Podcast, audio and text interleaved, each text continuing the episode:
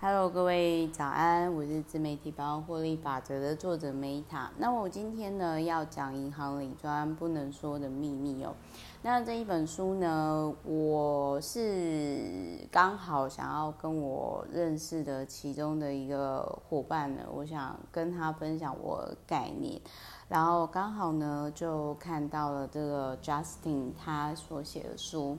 那我本身很喜欢这种。在该领域有实战经验的书，那 Justin 他很特别。首先，他是法律系毕业，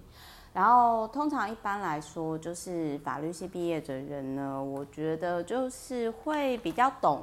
社会的玩法。然后再来呢，他很特别的是呢，他正大呢，他就念那个传播研究所，在在职转班。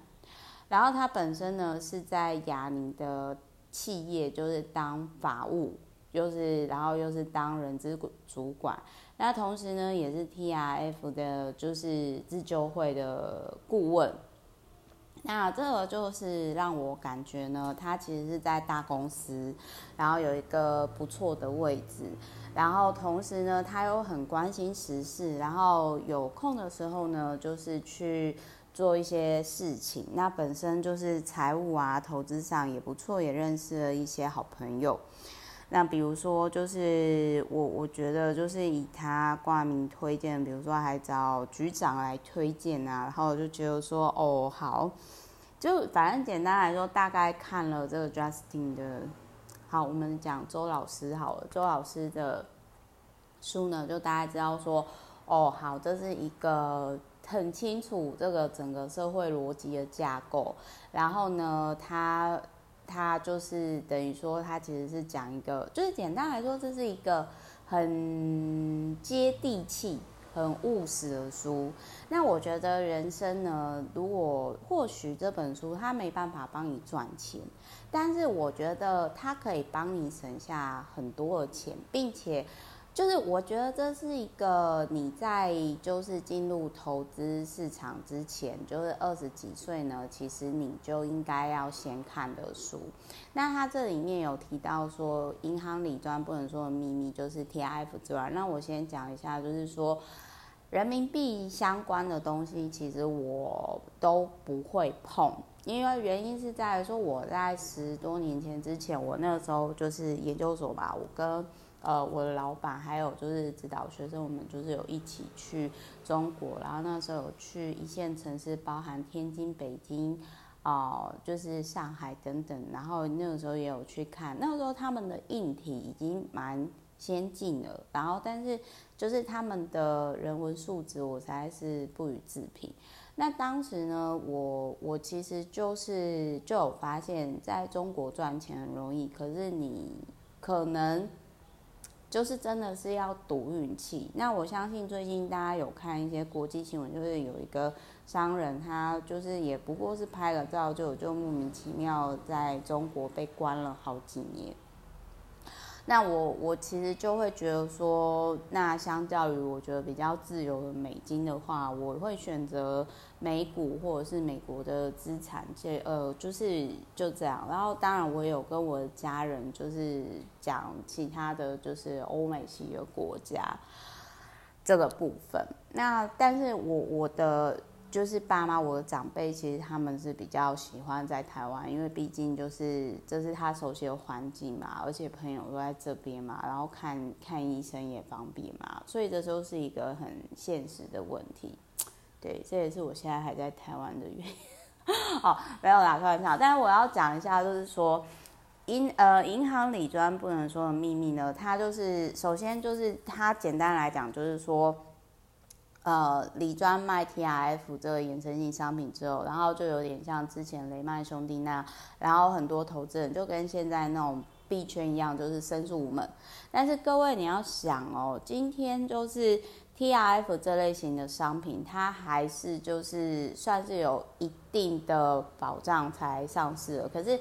币圈如果说你看最近一些就是被抓到币圈创办人，就会发现要说。哇，根本是大家的钱进入他私人口袋，而且还无法控管哦。所以我是不会说币圈都是骗子啊，但是你就要想，就是说今天透过银行卖的东西就是都可能让你血本无归了。那如果今天呢，就是呃完全没有保障的东西，你觉得你会赚钱吗？所以就是说，这个东西就是我我今天可能不会讲讲太多啦，但是我想要讲的是说我很认同的部分，比如说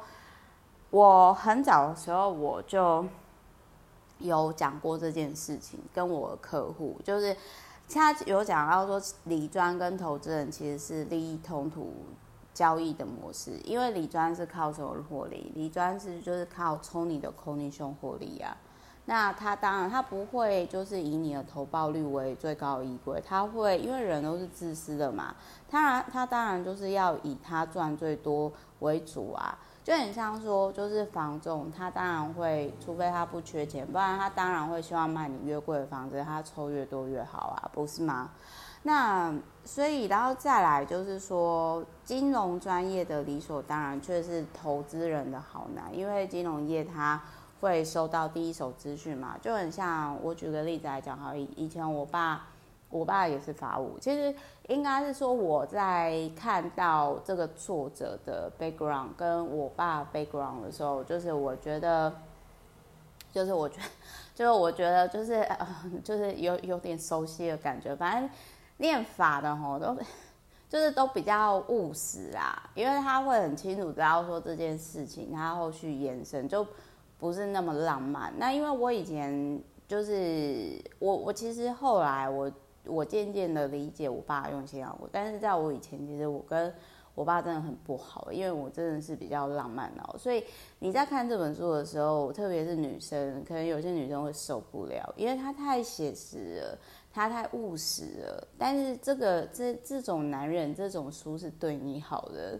真的。有时候真实没有包装，往往让人很难受，你知道吗？可是包装往往是最美。没必要的，然后再来，他还有在这中间，就是在第一百三十四页，就是有提到说，RM 无中生有创造销售对象的流程图哦。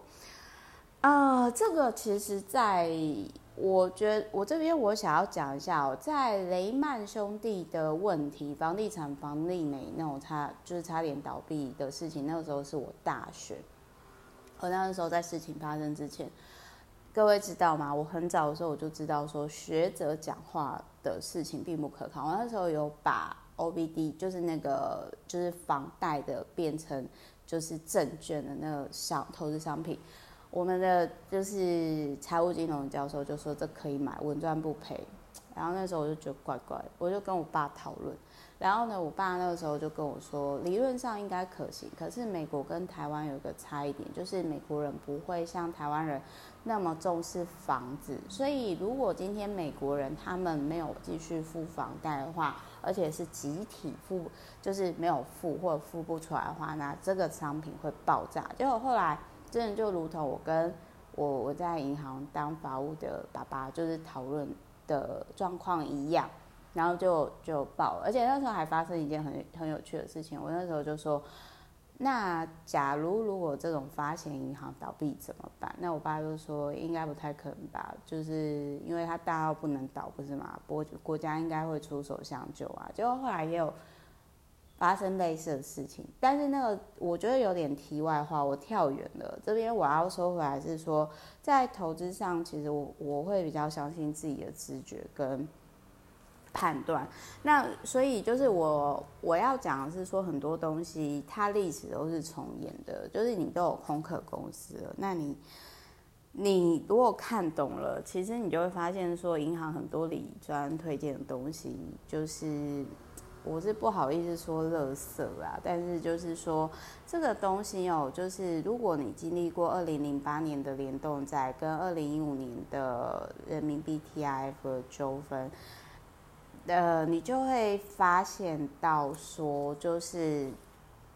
呃，很多人就很讨厌银行，但是我必须要说，就是，它至少还有一定的规范，即使你可能到最后你会面临司法，可能还是求助无门，因为那种你在签合约的时候，你也不会看嘛。